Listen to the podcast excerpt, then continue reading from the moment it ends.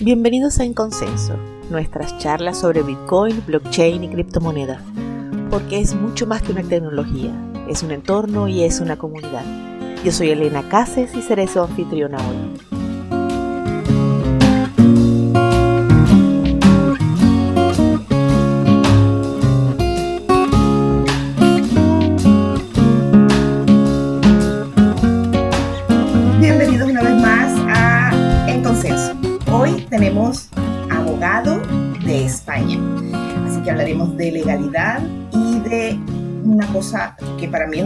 Que se llaman STO.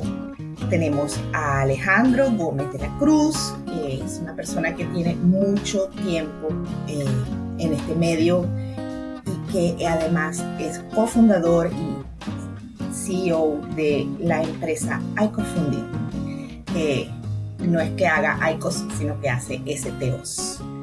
Alejandro, un gusto tenerte aquí.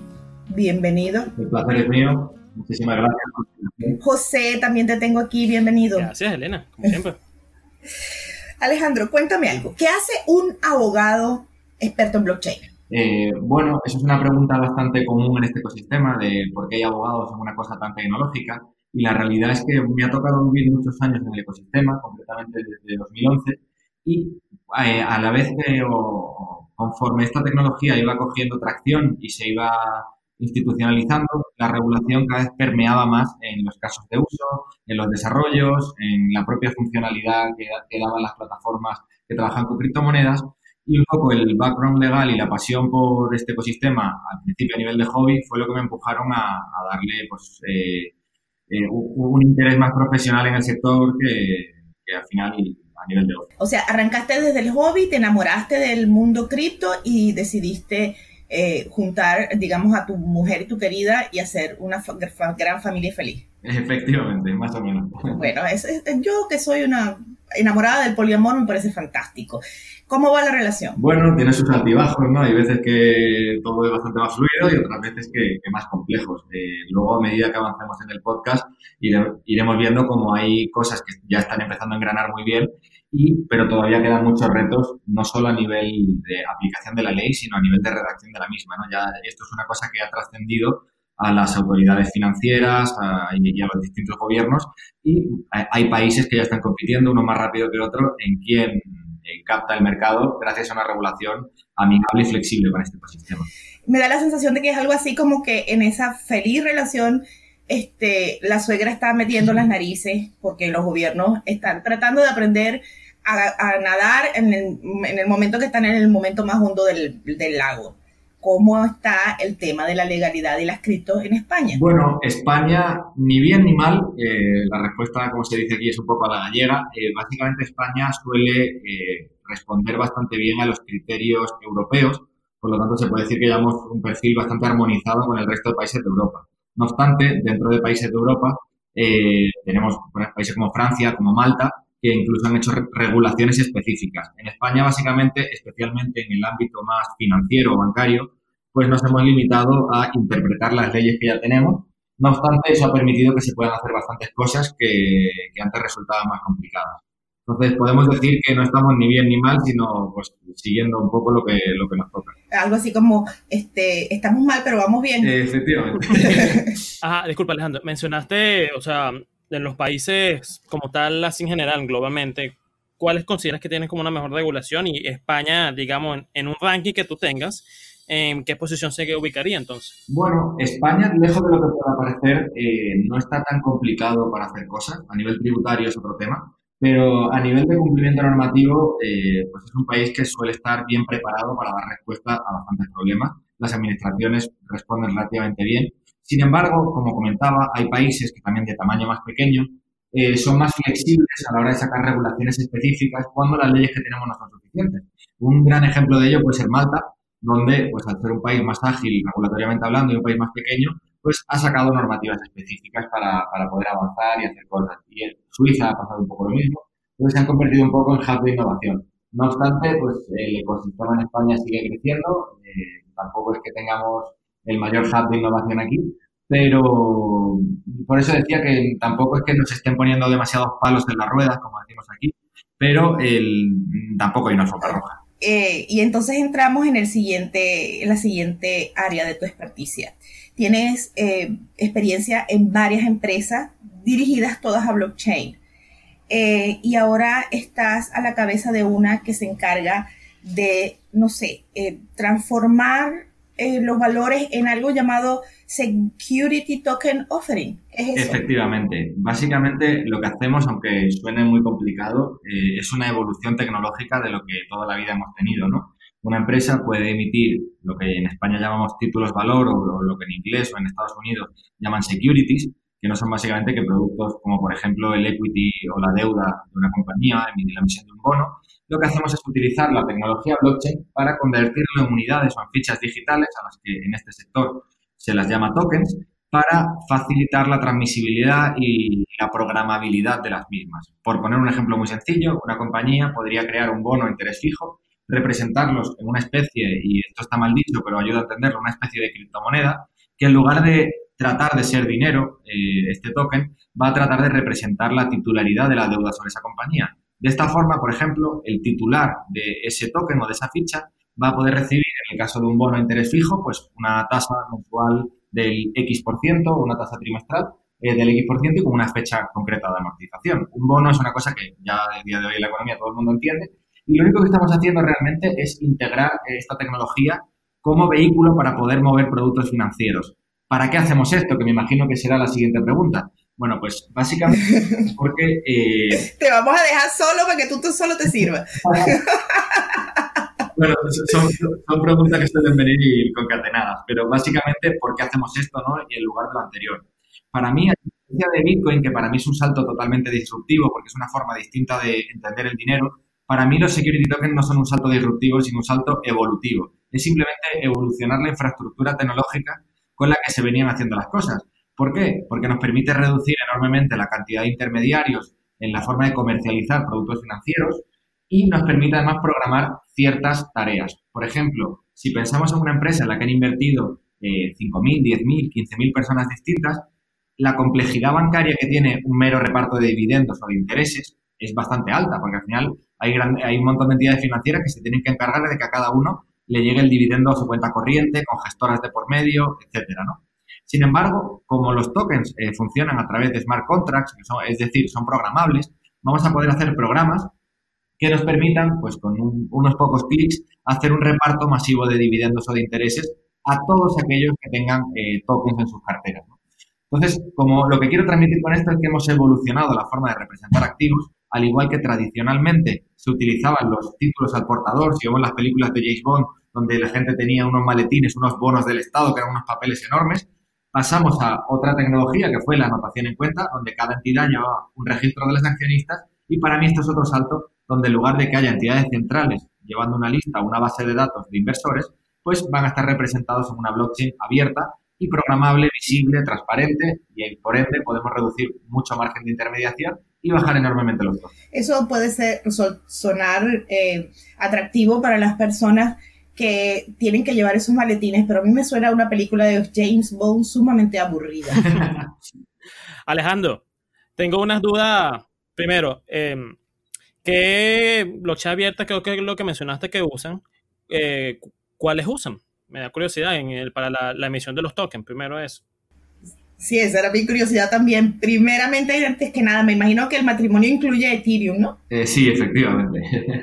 sí, eh, lo que quiero decir es que nosotros somos agnósticos en cuanto a tecnología, no somos lo que llaman el sector maximalista ni con Bitcoin ni con Ethereum, pero la realidad es que la gran mayoría del desarrollo tokens, smart contracts, tokenización, se están haciendo sobre la blockchain de Ethereum. Entonces, eh, por seguir un poco donde está la mayoría del mercado, es donde estamos operando. No obstante, en los últimos meses barra años estamos viendo el uso de otras tecnologías como NIO, etcétera, pero la realidad es que nuestro core business está prácticamente desarrollado en Ethereum y concretamente en la blockchain pública de Ethereum. Es decir, no hacemos blockchain permisionada, sino tratamos de encajar la regulación y el desarrollo encima de blockchain públicas. Esto es un tema que pues, se puede someter a debate en muchos sectores, de si utilizar tecnologías más cerradas o tecnologías más abiertas.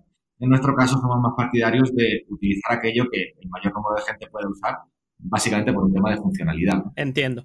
También tengo otra duda, Alejandro. Eh, si no me equivoco, una diferencia entre los security token y las ICO es que estas las primeras son reguladas por cualquier ente regulatorio de X país. Eh, entonces, estos security tokens no necesitan, por ejemplo, que la, la, tengan posesión personas calificadas por regulador de turno o que tengan inclusive, requieran permisos para poder transmitirla de un tenedor a otro? O sea, son dudas que, cargo. Efectivamente. Voy a tratar de dar una respuesta sencilla porque no, no me quiero ahondar en normativa de regulación financiera porque si no hay mucha gente que puede salir. Y todos te lo vamos a agradecer. Y, se acabó el podcast. Todos vamos a estar muy agradecidos, claro. Aunque sea abogado, trato de, no aburrir a la gente. Sí, como bien decías, la diferencia, y aquí, bueno, aquí se le ponen nombres a todos, a lo que comúnmente se llamaba como ICOs, suelen ser aquellas emisiones de tokens donde el token no representa un activo financiero, es decir, está fuera de la normativa que regula la banca o, las actividades financieras. Y los security tokens, pues la palabra security viene de lo que en español llamamos valor negociable y que sí que sería encajado dentro de la normativa financiera. Y eso lleva algún tipo de restricciones. Es decir, al igual que en un token tradicional que no está metido dentro de normativa financiera, pues básicamente es un título del portador transmisible que cualquiera que lo tenga en su wallet pues va a poder tenerlo, transmitirlo, utilizarlo. Sin embargo, cuando hablamos de, valores, de deuda, de equity, de compañías, de, participación en las compañías, empiezan a aparecer normas que restringen eh, por diversos motivos. A veces por evitar el blanqueo de capitales, eh, lo que llaman el KYC, este de, es básicamente reconocer qué inversores o qué clientes están entrando en el negocio. Y por otro lado, eh, en Europa hay una normativa que se llama MIFID, que lo que busca también, es, entre otras cosas, es proteger al inversor. Evitar que gente con poco conocimiento pues compre productos financieros que no están adecuados a ello. ¿Qué implicaciones tiene eso para nosotros? Pues que la regulación eh, nos va a afectar en cómo desarrollamos los tokens. Por dar una respuesta muy sencilla, voy a responder con un ejemplo. Por ejemplo, la normativa nos obliga a que todos los inversores sean conocidos por la empresa y que se sepa quién es lo que se llama el titular real para evitar que gente con, origen de fondos de dudosa procedencia pueda utilizar estos vehículos para blanquear dinero o transmitir valor de forma fraudulenta, pues lo que vamos a hacer es lo que se llama un whitelist. Es decir, que solo aquellas personas que hayan pasado un procedimiento, lo que se llama compliance, que es aportar su información eh, y documentación acreditativa de, de, su identidad y pasen un test de idoneidad para que puedan invertir, es, solo esas personas van a poder ser titulares de tokens. ¿Cómo lo hacemos? Es muy sencillo solo aquellas direcciones de Ethereum que hayan sido aprobadas por el emisor van a poder ser titulares de un token. En definitiva, si una persona registrada eh, le manda un token a una persona no registrada, pues la blockchain o el smart contract te va a dar esa transacción como inválida y no se va a poder ejecutar. Por lo tanto, solo aquellas personas que estén validadas van a poder eh, transaccionar con este. Entiendo. Una última duda aquí. Eh, entonces, ajá, ya entiendo que la sitio tiene sus restricciones, eh, ya que son equidades y todo eso. Actualmente en España, estas sitios tienen eh, vinculación legal. O sea, estoy hablando en el total desconocimiento de la legislación española en este sentido, en los sitios como supongo un medio de, de, de, estos tipos de contratos financieros. Sí, eh, efectivamente. En, España lo que tenemos es lo que se llama una directiva europea eh, que, que lo que pretende es armonizar cómo funciona la regulación en todos los Estados miembros de la Unión Europea. ¿En qué se traduce eso? En que cada Estado miembro transpone eh, o transporta esa regulación europea a una normativa nacional. Pues, ¿y qué, qué, nos va a permitir esto? Que la normativa que nos aplica, al igual, aunque la cumplamos en España, nos va a servir para el resto de los países de la Unión Europea. Por ser muy eh, simplista, se puede hacer la emisión de dos formas. Lo que se llama una colocación pública, que en inglés lo llaman IPO y en español oferta pública de venta, que sería parecido a lo que son las salidas a bolsa, eh, que son ventas masivas de valores. También existen lo que llaman las colocaciones privadas. El noventa y tantos por ciento de los proyectos están eligiendo esta forma. Por ser también muy simplista, básicamente la mayoría de emisiones que están por debajo de 5 millones de euros se pueden acoger a esta forma de emisión que es más eh, flexible. ¿Qué nos va a permitir? Que la CNMV, que es como el supervisor financiero europeo, no tenga que validar el folleto de emisión. Sin embargo, hay entidades que están autorizadas o validadas por la CNMV, que es a lo que se llaman agencias de valores, sociedades de valores o entidades de servicios financieros, van a poder aprobar o validar estos folletos de emisión. Son broker dealers que se dedican a eh, a firmar o a validar que toda la documentación que se va a entregar a los inversores es adecuada para ellos. Entonces, ese es un poco el trámite legal que hay que cumplir para que esto se pueda llevar a cabo. A ver, déjame ver si hacer como, hacer como una especie de recapitulación, a ver si entendí bien eh, cuál es el planteamiento que están haciendo. Eh, a ustedes agarran la blockchain de Ethereum, le ponen encima un contrato inteligente que en este caso eh, simboliza o interactúa con valores concretos que tienen las empresas y eso se transforma en un token que dependiendo de la empresa se llamará, no sé, eh, el token de la zapatería de Pepe. Entonces es el Pepe Token. Eh, y es, eh, eso es lo que se ofrece para que entren nuevos participantes económicos a la zapatería de Pepe. ¿Es así? efectivamente, y cada token pues tendrá unos derechos económicos asociados. En algunos casos será una renta fija, Pepe en este caso se comprometerá a pagar un interés mensual o anual a los inversores y en otros casos será más participativo, es decir, Pepe dará un porcentaje de los beneficios de la compañía o de la facturación de la compañía a estos inversores por el mero hecho de tener un... Claro, y ustedes como tienen eh, su, su, área de experticia es directamente el tema de la legalidad, ustedes se ofrecen, ofrecen el servicio de que esos contratos inteligentes cumplan todas las normativas que España demanda y en el caso de que quieran salir a la Unión Europea, que cumplan los de la Unión Europea. ¿Está bien? Eh, básicamente, nuestro servicio se circunscribe a dar soporte legal a, estas emisiones, a el desarrollo tecnológico de estos tokens para que se puedan emitir y aportamos una plataforma tecnológica para que se pueda dar cumplimiento legal al onboarding de cada cliente. Es decir, coger la información para eh, la prevención de blanqueo de capitales y pasarles un test de idoneidad para que aquellos inversores para los que estos productos no sean adecuados o idóneos pues no puedan, eh, pues no puedan invertir en ellos. Mm, el asunto, eh, me pregunto yo, eh, ustedes están haciendo todo esto en una blockchain pública. ¿Cuál es la ventaja que tiene? Ah, que no sea la, me imagino que tiene que ver con el tema tecnológico, pero la inmensa mayoría de las personas a las que conozco, ese tipo de propuestas que ustedes hacen, las resuelven con una blockchain privada, en donde mm, Pepito, mm, señor Pepe, eh, agarra y en vez de agarrar un contrato sobre Ethereum, decide lanzar su Pepecoin en una eh, blockchain propia y entonces arranca su, fiesta por su lado sin tener que estar esperando a tanta gente. Eh, ¿Cuál es la ventaja de hacer esto que ustedes están haciendo en una, una, blockchain pública? Bueno, en primer lugar es un tema de compatibilidad, es decir, si la mayoría de la comunidad está trabajando en un sitio y tú creas tu propio espacio de trabajo, tu compatibilidad con el resto va a ser menor. Por ejemplo, eh, la siguiente parte, porque lo que hemos contado es que nosotros nos dedicamos a la emisión, pero hay una segunda pata de todo esto que son los mercados secundarios.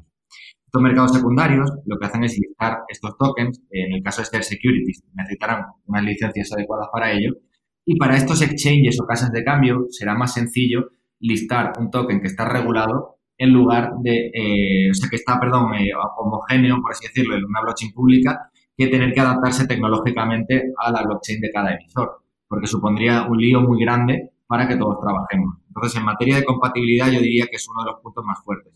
Y en segundo lugar, también porque se están haciendo también muchos desarrollos compatibles unos con otros. Pero claro, si cada uno hacemos nuestro desarrollo en nuestro eh, terreno de juego, por así decirlo, va a ser más, más complicado eh, integrarlo. De la descentralización de, de las blockchain, la el mundo descentralizado de los criptoactivos, mm, me parece que estamos como cumpliendo muchos de los requisitos del esquema viejo de, de manejo de valores, ¿no? Entonces, lo que estamos es simplemente tomando el esquema viejo de valores, de manejo de bonos, del maletín ese que estabas hablando, y lo, lo trasladamos a un contrato inteligente sobre una blockchain. ¿Es así? Eh, es parcialmente así. Eh, la visión, y esto es una opinión personal, eh, lo matizo porque cada uno opinará lo que estime. mi opinión personal es que estamos en un periodo de transición donde estamos tratando de encajar, como decimos en España, a martillazo, la tecnología y la regulación. Sin embargo, yo creo que hacia donde todo esto va a converger es que poco a poco la regulación se irá adaptando a lo que demanda el mercado. Es decir, por poner un ejemplo sin tratar de, tecnificarlo mucho, eh, en, la bolsa o en los mercados tradicionales existe una figura que se llama el depositario de valores. Es alguien que tiene que hacer la custodia para que eh, las operaciones de trading se tengan que llevar a cabo. Sin embargo, esta tecnología ya ha demostrado que se pueden crear mercados descentralizados. Es decir, que la partida y la contrapartida de una transacción se machen automáticamente encima de la blockchain. Esto es más eficiente, es más rápido. Obviamente la tecnología, estamos en una fase experimental, pero eh, la tendencia es esta. Entonces, pero tenemos una regulación que nos obliga a tener este tipo de depositarios porque tradicionalmente esta tecnología no existía y no se preveía. ¿Cuál es mi conclusión? Que si esta tecnología a lo largo del tiempo demuestra que, escala bien, que a nivel de seguridad funciona bien y que la finalidad de las leyes se sigue cumpliendo con esta tecnología, poco a poco la regulación se irá adaptando a lo más eficiente. Si blockchain demuestra ser más eficiente, iremos hacia ahí. Si sale o ocurre algo mejor, iremos hacia ese otro sitio. Entonces yo creo que a día de hoy, como tú bien dices, estamos en un periodo de transición en el cual estamos tratando de adaptar las leyes que tenemos hasta que el mercado madure y tengamos unas leyes adecuadas a esta tecnología. Perfecto. Mm. Alejandro. Eh, Suena doloroso. como todo lo nuevo. a martillazo. Bueno, mientras se logre lo importante. Alejandro, una, duda. Eh, lo, lo, comento por algo que sucedió, creo que hace unos meses ya. Eh, en España se ha hecho una ICO regulada por la bolsa, por el ente de valores. Sí, bueno, nosotros, eh, una de las primeras que, a la vez que otra también, eh, o sea, las, dos primeras, una de ellas las hicimos nosotros, eh, concretamente una entidad que se llama Grupo Next. básicamente lo que hicimos fue hacer la primera emisión que estaba recogida dentro de la normativa de mercado de valores. Es decir, pasamos de hacer ICOs no reguladas porque el token no representaba un activo financiero a representar por primera vez un activo financiero en la blockchain de Detrás de esta estamos trabajando con otros tantos proyectos más, algunos que van a salir en las próximas semanas que todavía no podemos comentar. Y básicamente lo que estamos haciendo es eso, es encajar estas emisiones dentro de la normativa actual de mercado de valores, cosa que antes resultaba un poco complicada. Entiendo, no, o sea, la pregunta iba más que nada por este un comunicado que le llegué, le, leí una vez de la Comisión de Valores de, España que decía que ellos no han dado visto bueno a ninguna ICO y que, o sea, han dado como lineamientos en que no se va a meter su mano, por así decirlo, pero que decir que están regulados o avalados por la bolsa de valores, este, eso no era así.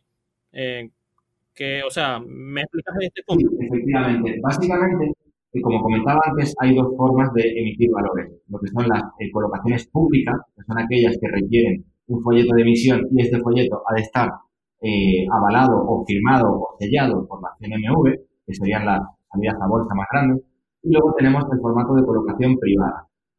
Para el que le interese leerlo, en la Ley de Mercado de Valores Española, en el artículo 35, existe la posibilidad de que si la emisión se hace solo para inversor profesional o tiene un alcance de menos de 5 millones de euros en cada periodo de 12 meses dentro de la Unión Europea, es decir, no sobrepasa los 5 millones de euros, la CNMV no será quien tenga que validar este folleto de emisión.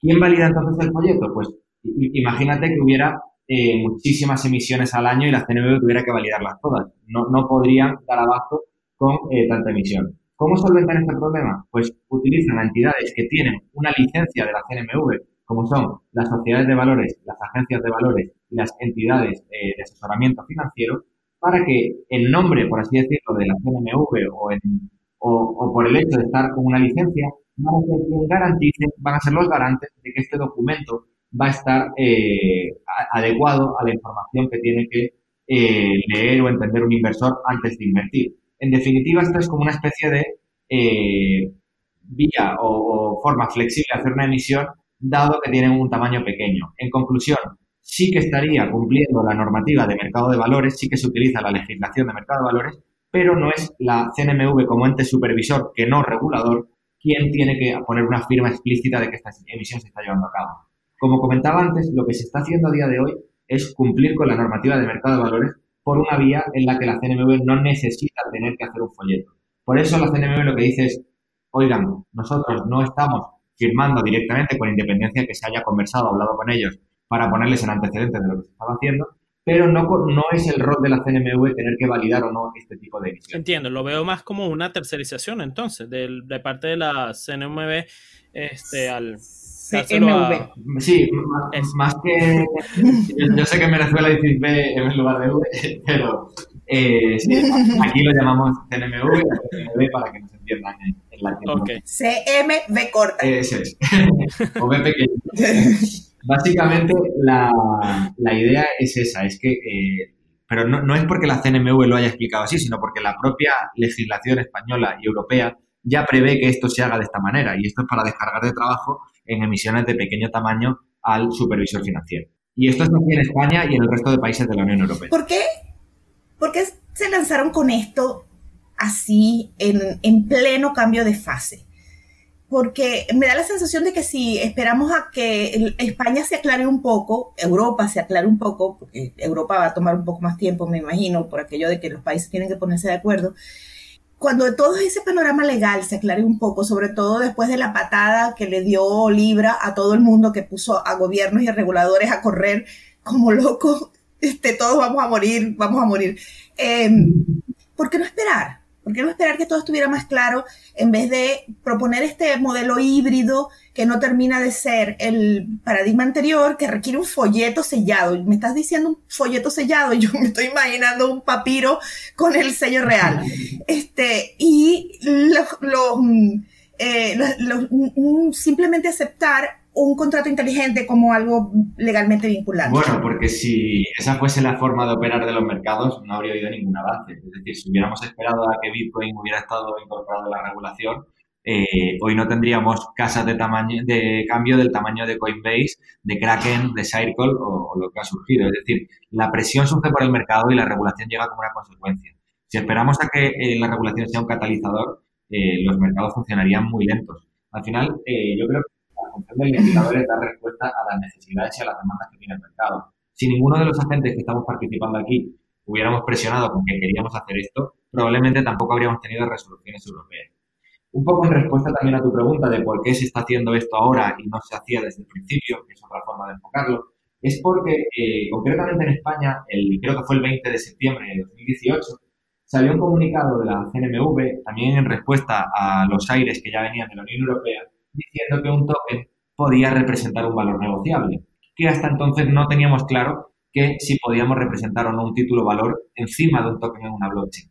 Fue eso el catalizador, es decir, esto ya no es suficiente para interpretar que la legislación actual se puede aplicar a las emisiones de tokens. Y gracias a eso, desde esa fecha, se ha podido empezar a hacer cosas que antes no nos atrevíamos porque había que hacer una interpretación demasiado amplia.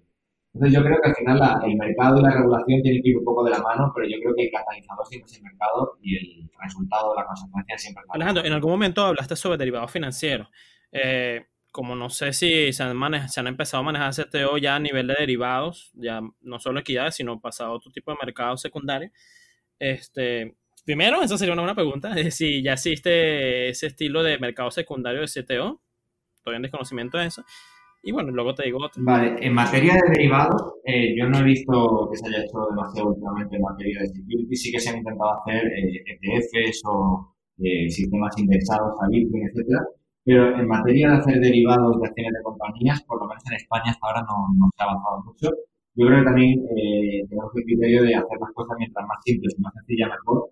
Al final, emitir un bono renta fija o un préstamo participativo sobre el beneficio o la de la compañía a día de hoy resulta más sencillo. Eh, eso no quiere decir que no lo vayamos a ver en el futuro. Y en respuesta a tu segunda pregunta sobre los mercados secundarios, esto es un gran cuello de botella a día de hoy, porque no es lo mismo un mercado secundario de criptomonedas que un mercado secundario de valores. ¿Por qué? Porque los primeros no tienen una regulación específica y si ya era difícil hacer emisiones de valores, eh, crear mercados regulados es aún más difícil todavía. Porque no es que haya una regulación, es que hay muchas regulaciones distintas que afectan a la regulación para crear un mercado. Y muchas veces esa regulación es un desarrollo técnico de cómo de funcionar, que no coincide con el funcionamiento de una blockchain.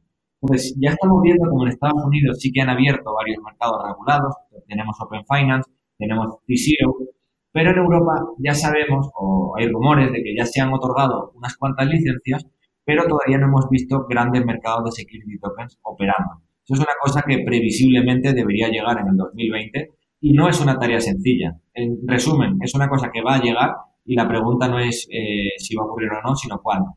yo creo que es una tarea aún más compleja que emitir un valor, es ponerlo a cotizar en un mercado, dada la gran cantidad de regulación y entramado regulatorio al que queda respuesta. La otra duda que tenía era, eh, como eres bastante consciente de todas las blockchain abiertas, ¿qué opinas de todo este movimiento de, la DeFi, la Decentral Finance o la Open Finance eh, que se han dado en algunas criptomonedas? Pues, o sea, más que nada se ha sentado en Ethereum. Sí, a mí me parece lo más, lo más interesante que está pasando en 2019. Eh, a mí el, el, ejemplo de MakerDAO me encanta. No sé si al final va a ser el estándar que se quedará, o, va a ser la forma, por así decirlo, que todo el mundo utilice para colateralizar deuda, etcétera.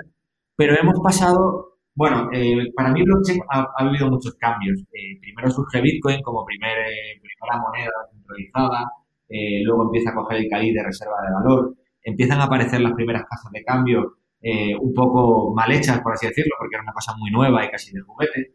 Luego empezó a llegar la regulación, luego hubo una fiebre de criptomonedas alternativas o altcoins de todo tipo, y no estoy hablando de las ICO, sino de mucho antes. Luego empiezan a aparecer los ICOs como una forma de que las compañías dicen, oye, quiero levantar capital al margen del sector bancario, cosa que tiene su parte buena y su parte mala. La buena es que demostró que se podía hacer. La mala es que al haber tanto descontrol, tanto regulatorio como de buenas y malas prácticas, hemos visto auténticas barbaridades, pero también eso ha provocado que ahora llegue un algo de regulación donde confluyan eh, el mercado institucional, por así decirlo, y eh, lo que se quería venir haciendo, que era captar financiación de compañías. Sin embargo, eh, este año estamos viendo cómo aparece una nueva pata, es la emisión de deuda encima de la blockchain y deuda descentralizada. Eso no lo habíamos visto nunca. La posibilidad de tener activos digitales, utilizarlos como colateral para poder financiarnos y hacer otras cosas, me parece enormemente interesante. No obstante, tengo la impresión o tengo la sensación de que podríamos llegar a entrar en una burbuja retroalimentada dentro de esto que reviente. ¿Eso quiere decir que no esté de acuerdo con lo que está ocurriendo? Por supuesto que no. Pero como dice el dicho, para hacer una tortilla hay que romper algunos huevos y vamos a ver cómo proyectos que se vayan autoinflando eh, van a estar dando unos intereses brutales, etcétera, hasta que eh, el juego de la música se pare, ¿no? Y haya mucha gente que pierda dinero. Sin embargo, creo que va a sentar un gran precedente de cosas que se pueden hacer encima de la blockchain como eh, poder hacer emisiones de deuda de forma sencilla o tener acceso a financiación o capital de forma mucho más sencilla. Entonces, si estoy a favor o en contra, estoy completamente a favor, pero eso no quiere decir que los resultados eh, vayan a ser todos positivos. Pero desde luego es algo que es digno de seguir de cerca y es verdaderamente interesante. Hemos, eh, me da la sensación de que hemos pasado desde la infancia a la locura de la adolescencia, en aquello de las ICO desatadas en todos lados, y después que nos dimos unos cuantos tortazos, decidimos que la locura de la adolescencia era demasiado peligrosa y nos fuimos exactamente al otro extremo. Ahora resulta que los gobiernos y sobre todo las, eh, las oficinas impositivas de los gobiernos tienen un frenesí por meterle la mano y regularlo absolutamente todo. Em, y eso, por supuesto, se convierte en un brete importante a la hora de determinadas iniciativas que no pueden desde el arranque cumplir con todas esas normativas. He estado leyendo algunas, algunas normas y son realmente, están pensando básicamente en México, eh, pues son una locura. O sea, más o menos, ¿qué hace la gente? Efectivamente, o sea, yo creo que aquí en el término medio está la virtud. Eh, si pensábamos que se iban a poder emitir acciones de compañías sin ningún tipo de supervisión, estamos locos, eso no iba a ocurrir nunca. Pero por otra parte, al igual que estás mencionando, tampoco estoy de acuerdo con sobre regular las cosas y especialmente para empresas pequeñas. Yo abogaría más por, más que unas eh, regulaciones muy fuertes, unos marcos jurídicos específicos y un poco abiertos que vayan eh, cogiendo forma a medida que el, eh, perdón por decir cogiendo mucho, en España es una palabra muy común, entiendo que en Latinoamérica. Eh, en Latinoamérica no es tan común, bueno, digamos que es muy común, pero no muy usada en nuestros entornos. Para que no se dé cuenta, queremos decir agarrar.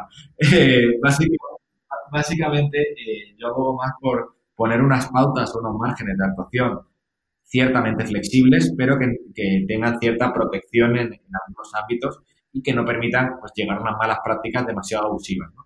Pero sí es verdad que pero eso ha ocurrido toda la vida, ha ocurrido con las tecnológicas, ha ocurrido con, con cualquier tipo de regulación de eléctricas, etcétera, que se nos ocurra. Tenemos países sobreregulados donde no se puede hacer nada y países completamente regulados donde hemos visto auténticas barbaridades. Al final yo creo que hay que ponerle cabeza tanto los desarrollos como la regulación. Realmente eh, me gusta la idea de unos mercados en donde la regulación se reduzca al mínimo para permitir la mayor cantidad de libertad posible a las iniciativas, pero determinados países se han encargado de quitarme ese romanticismo de la cabeza al ver la cantidad de gente que termina estafada. Em, y me imagino que con cosas como las empresas, cuando los, las personas son empresas, eh, es indispensable eh, una ley que, que proteja porque si no el despelote se vuelve mayúsculo. Bueno, yo tendría un poco cuidado, a mí esa afirmación no la comparto del todo, eh, o sea, con ese proteccionismo estatal, porque muchas veces el exceso de proteccionismo estatal nos lleva a una falta de educación financiera enorme. Y a veces la mejor forma de no perder mucho dinero es haber perdido un poquito de dinero primero. ¿no? Entonces, eh, si lo que hacemos es eliminar o poner barreras de entrada para que el que no sabe no pueda entrar, pero no fomentamos que el que no sabe acabe sabiendo, y perdón por repetir tanto la palabra, eh, vamos a entrar en un bucle que tampoco creo que tenga unas consecuencias muy positivas. Yo creo que al final eh, hay que acotar el entorno, poner algunas barreras para que evitar cosas muy sonantes o muy perniciosas para el sector, pero hay que dar cierta libertad para que, bueno, pues que los mercados vayan evolucionando inteligentemente. Porque la única forma de proteger, proteger a un inversor no es con regulación. La autorregulación también existe y al final el, hecho de que una empresa tenga un incentivo económico en crear buenas prácticas también es positivo y se va a proteger al inversor de otra forma. Entonces, eh, yo tengo también cuidado con, vender como que la regulación va a proteger a todo el mundo, porque no siempre lo hace y no siempre lo hace. Mm, imaginemos que el, los cripto, el entorno de los criptoactivos, el cripto eh, mundo evoluciona. Y de alguna manera los estados, los bancos, las casas reguladoras, las casas de bolsa, los seguros, los, eh, vamos a usar el lugar común, los gigantes tecnológicos se resignan y a que eh, las criptomonedas y los criptoactivos ya llegaron para quedarse. Imagínate un mundo así. Em, ¿Cómo te imaginas que sería ese mundo? ¿Sería una especie de panóptico en donde todos estamos vigilados permanentemente? Eh, no lo creo porque al igual que eh, las empresas compiten y las personas compiten, creo que las regulaciones también lo hacen. Eh, el hecho de que, por ejemplo, lo, vivimos creo que fue en 2013 o 2014, cuando sacaron en Nueva York las licencias. ¿no? básicamente lo que hicieron fue echar con hiperregulación a muchas casas de cambio de Nueva York y se pusieron a dar servicios en todos los estados, en Estados Unidos alrededor de Nueva York. Básicamente porque la regulación lo que hizo fue echar a la gente. Y el hecho de que un país se sobreregule es un incentivo para que otro país desregule o flexibilice para captar cuota de mercado. Entonces yo creo que en ese sentido no debería acabar ocurriendo eso. Y luego, por otra parte, eh, si hablamos en lugar de reguladores de grandes empresas tecnológicas, como me has preguntado, eh, el hecho de que renuncien a, a, ver el sector lo que van a hacer es que pierdan una gran cuota de mercado que podrían estar captando. Es decir, eh, no hace falta más que ver la evolución en capitalización que ha tenido Coinbase a lo largo del tiempo. Aquí hay varias posibilidades, que una gran tecnológica o un gran banco decida adquirirla por la cuota de mercado que tiene o permitir que se convierta en otra de las grandes empresas tecnológicas. Y como digo, Coinbase te puede decir cualquier otro exchange que tenga un volumen de transacciones similar, ¿no? Entonces, yo creo que al final eh, es como el yin y el yang, ¿no? Si hay una persona que hace una contramedida, pues el mercado se revuelve con, con, la posición contraria. Mm, eh, yo estaba pensando en algo así, cuando hablaba de gigantes tecnológicos, estaba pensando en IBM y que está poniendo plata sobre la tecnología, sobre blockchain en particular, pero de una manera absolutamente desenfrenada, parece un borracho millonario en medio de una orgía. Y, pero y yo no tengo la sensación de que esté sacando, eh, que esté sacando provecho de, esa, de ese nivel de inversión bueno, yo tengo una visión eh, muy contraria a la, a la, que se suele ver en este sentido, porque la gente piensa que, que los grandes bancos, las grandes entidades están invirtiendo muchísimo dinero en blockchain. Y si comparamos eh, la capitalización que tienen esas inversiones, no es tan grande comparado con el dinero institucional que está entrando en el mercado de criptoactivos. Eh, si empezamos a analizar la cantidad de hedge funds que están abiertos, la presión que hay para que ETFs y otros productos regulados aparezcan en el mercado, eh, grandes family office que ya están perdiendo el miedo a entrar en Bitcoin, miremos la capitalización que tiene Bitcoin a día de hoy. Si pensamos que todo el dinero que hay en Bitcoin pertenece a inversores retail o minoristas, eh, creo que estamos equivocados. Sobre todo ahora mismo, si comparamos las búsquedas en Google cuando Bitcoin tocó los 14.000 hace unos meses y comparamos con las búsquedas que había en Google de Bitcoin a 14.000 antes de llegar a los 20.000, vemos que no hay tantas búsquedas y la consecuencia de eso es que ha entrado mucho dinero institucional. Entonces, si sumamos el dinero que está entrando en los mercados, eh, de los mercados institucionales de grandes fondos, pequeños fondos, family office, con la inversión que están haciendo los IBMs, etcétera, de turno, eh, creo que los resultados nos sorprenderían bastante. Y bueno, pero también es cierto que después que el, el Bitcoin tocó los 20.000, eh, hasta que no toque los 22.000 no va a ser noticia. No es noticia, pero precisamente las noticias sirven para el inversor minorista. El inversor institucional lleva sus programas económicos y sus estrategias de inversión y, y, los que son un poco más largoplacistas son ajenos a esas noticias. Al final, Bitcoin es un, oscilador. A Bitcoin no le importa. Efectivamente, Bitcoin al final es un oscilador que sube y baja eh, y baja hasta el 85% de su valor en muchas ocasiones pero no olvidemos que lleva añadiendo un dígito a su valor cada dos años desde que nació. Y la tendencia sigue siendo creciente. Mm. Entonces, el minorista se asusta mucho con drawdowns o bajadas del 85%, pero el institucional que ya entiende estos, eh, estas danzas, estos bailes de mercado, le está cogiendo el cariño y cada vez vemos más dinero institucional en el sector que antes no podíamos ni siquiera pensar. Cogiendo el cariño es una manera eufemística de decirlo, le está cogiendo pasión. sí, efectivamente. Ahora, em, hablemos de los bancos. Resulta que los bancos pareciera que están haciendo una especie de juego sin llegar al, poliamor que llegaste con, con, la, con EcoFounding, eh, en donde terminan de, le, le coquetean a stablecoins pero al mismo tiempo dicen que no, que Bitcoin es una burbuja tulipánica que va a morir de muerte natural. Ya perdí la cuenta de la cantidad de veces que se ha muerto Bitcoin.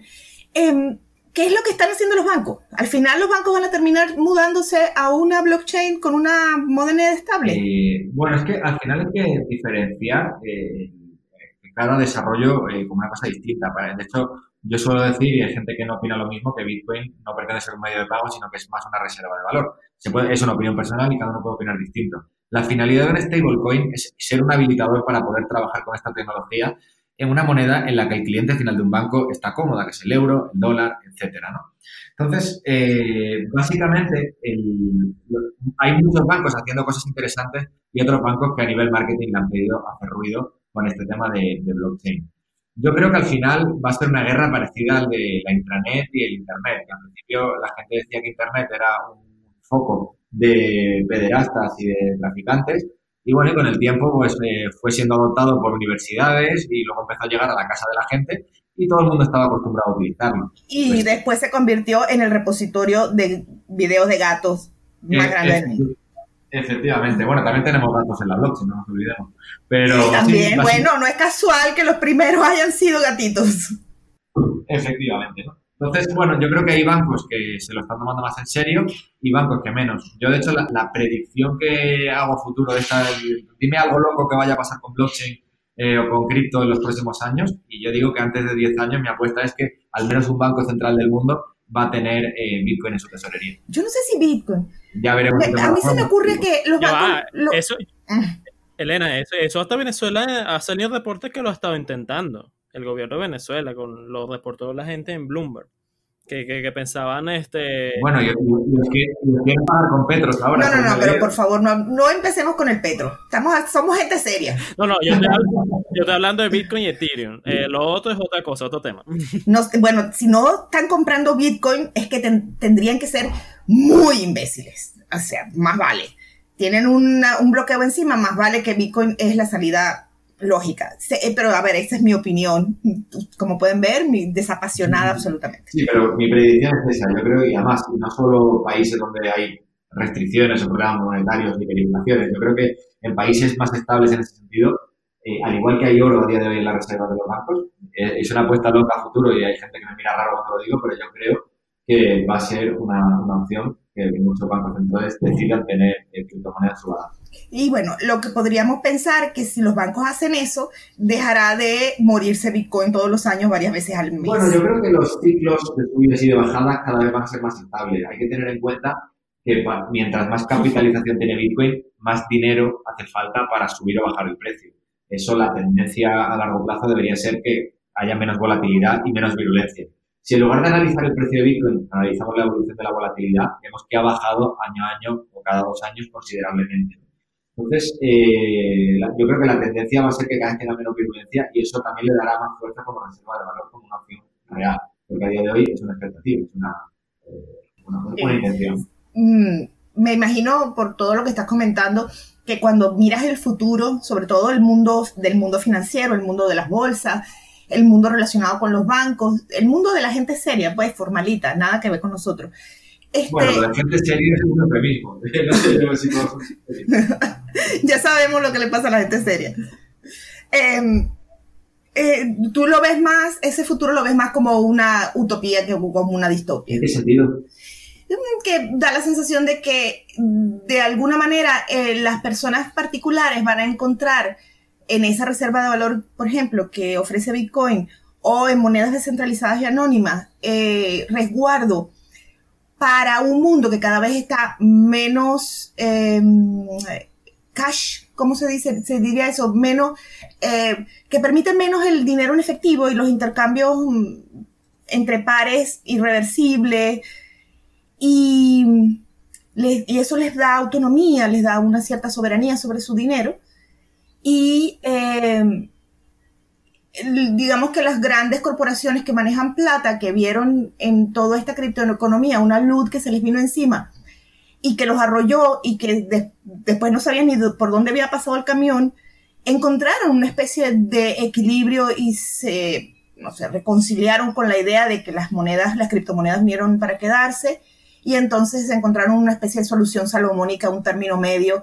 Vamos a, cortar el niño a la mitad y creemos un stablecoins que nosotros podamos usar. Sí, yo aquí de hecho siempre pongo un ejemplo que no es mío, pero lo, he escuchado ya en muchos sitios, y es que está ocurriendo en la banca eh, un fenómeno Spotify. Es decir, eh, cuando ocurre eh, pues, todo el tema de Napster, ¿no? de descargas, primero Napster, etcétera, aparece la contra. Acabas de delatar tu edad, hablando de Napster. bueno, básicamente cuando ocurre todo el, tema de Napster, pues fue una contracultura a cómo funcionaban las discográficas. Pero en el fondo, en el fondo de todo lo que estaba ocurriendo, era que el público había entendido la música como un servicio y se la siguen intentando vender como un producto.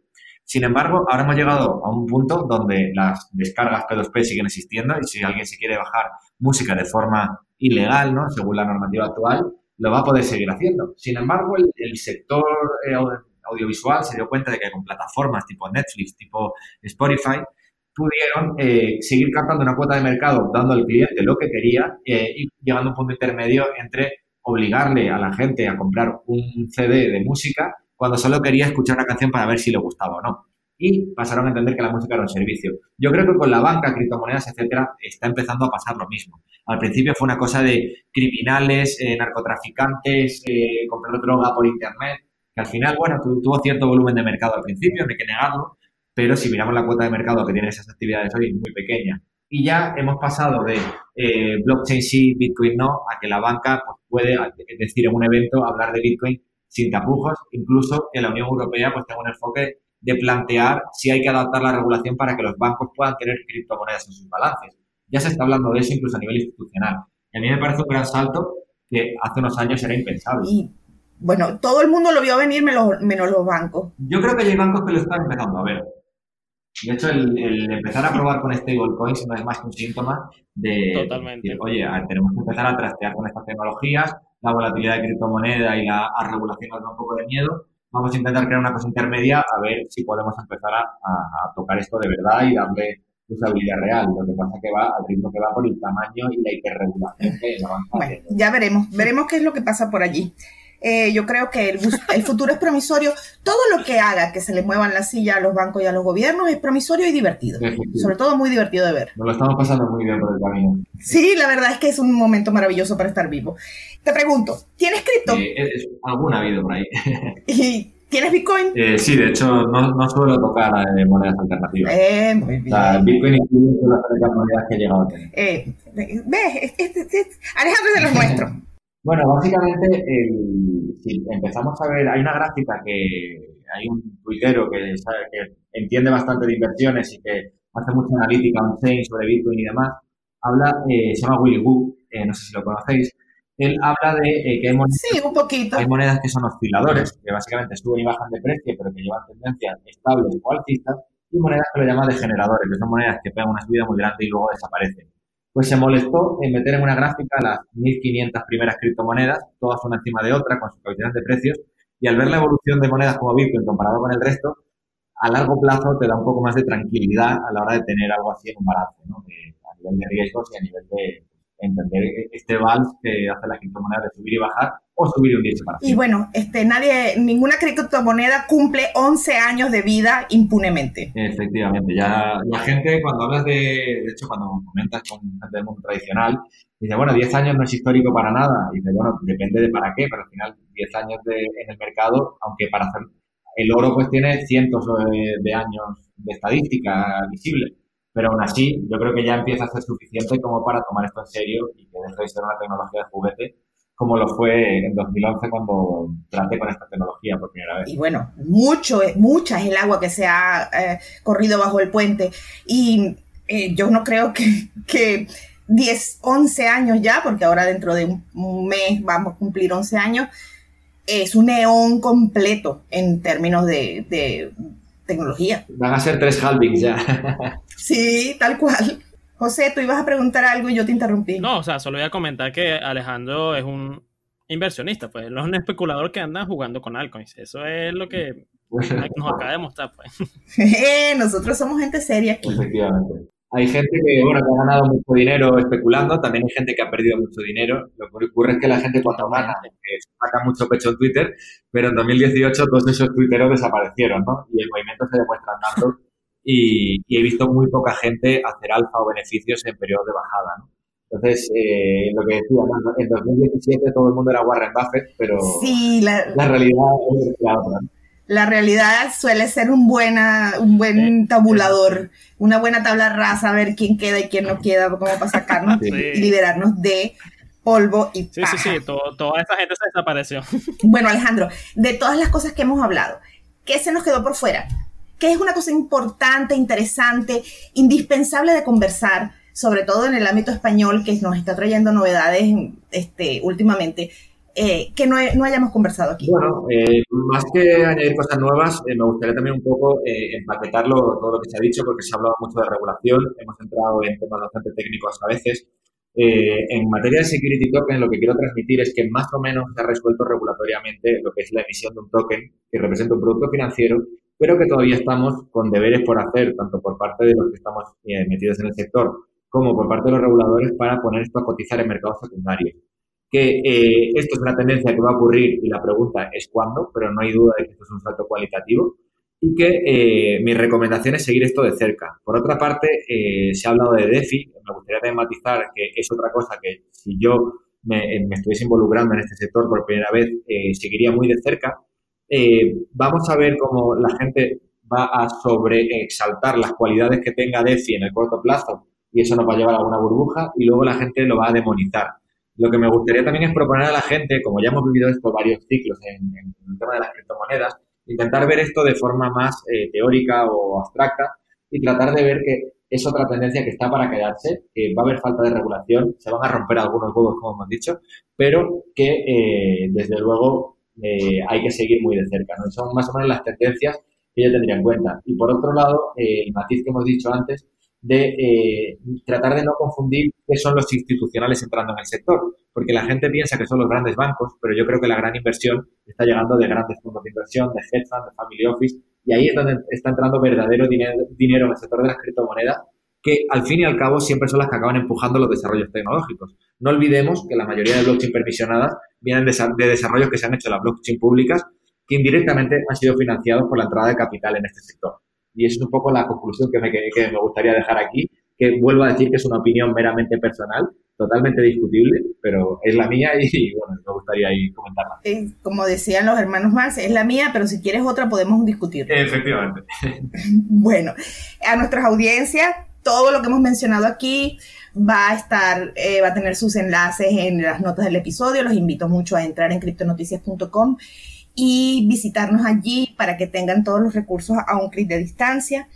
Alejandro Gómez de la Cruz es abogado, es bitcoiner, es una persona con alguna experiencia en lo que tiene que ver finanzas y ICOs. Tiene un historial en varias empresas que ha intentado hacer funcionar, o que no ha intentado, que ha hecho funcionar y varias cosas en el camino. Eh, su Twitter es a Gómez de la Cruz, arroba Gómez de la Cruz con Z al final en los dos casos. Y los invitamos a seguirlo y a preguntarle y a aclarar sus dudas. Alejandro, ha sido un gusto tenerte. gracias por, la invitación, la verdad que hemos estado un rato estupendo. Eh, ha habido ocasión de hablar de muchísimas cosas. Eh, estoy a vuestra disposición cuando haya alarmas o saltos normativos Gracias a ti, Alejandro. Gracias, José, por la compañía. A nuestros oyentes, gracias por escuchar. Estas charlas en consenso hacen parte de Criptonoticias, el periódico especializado en Bitcoin líder en habla hispana.